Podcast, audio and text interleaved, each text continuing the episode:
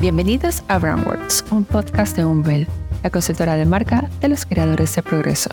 En este espacio aprenderemos de las experiencias, reflexiones y estrategias que impulsan el desarrollo de las marcas más icónicas del mundo. En el episodio de hoy hablaremos de cómo medir el impacto del propósito de marca.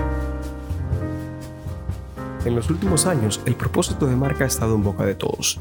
Sin embargo, pese a la popularidad del concepto, con frecuencia nos encontramos a muchas empresas que aún no saben cómo gestionarlo para explotar todo su potencial.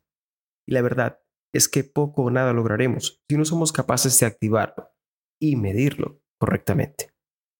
Ya sabes lo que dicen. Si no lo puedes medir, no lo puedes gestionar.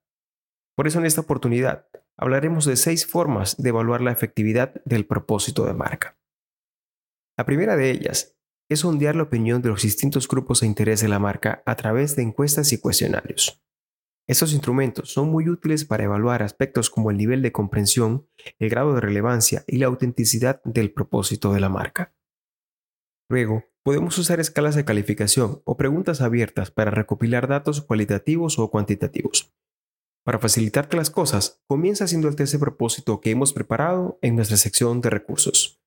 La segunda alternativa para evaluar la efectividad del propósito consiste en examinar la comunicación de la marca en sus distintos puntos de contacto, desde los sitios web hasta las redes sociales y mensajes publicitarios, para descubrir si está presente en la narrativa de marca el propósito de forma coherente y consistente.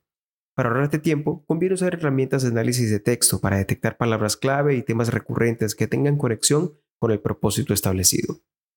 Por otro lado, podremos evaluar métricas de participación de la audiencia en las redes sociales como el compromiso y la interacción. Estas métricas sociales nos darán pistas sobre el grado de conexión emocional que tienen las audiencias con los mensajes relacionados con el propósito de la marca. La cuarta alternativa para medir la efectividad del propósito es medir su impacto social. Porque aunque no todas las marcas deban ser el héroe que salva a la humanidad con un propósito súper elevado, sí consideramos importante que su propósito de marca contemple una dimensión social que favorezca a todos los implicados en el proceso productivo.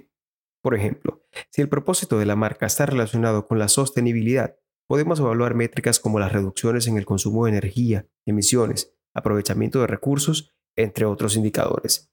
Al final, se trata de medir la coherencia de ese statement que llamamos propósito de marca para sustentarlo con hechos que generen un impacto verdadero para todos. La quinta alternativa es evaluar si la empresa está pasando del dicho al hecho y consigue resultados como consecuencia de abrazar su propósito. Esta evaluación de desempeño empresarial centrada en el propósito puede incluir aspectos como el crecimiento de ingresos, cuota de mercado, lealtad de los clientes y reputación de la marca a partir de la asimilación del propósito de marca.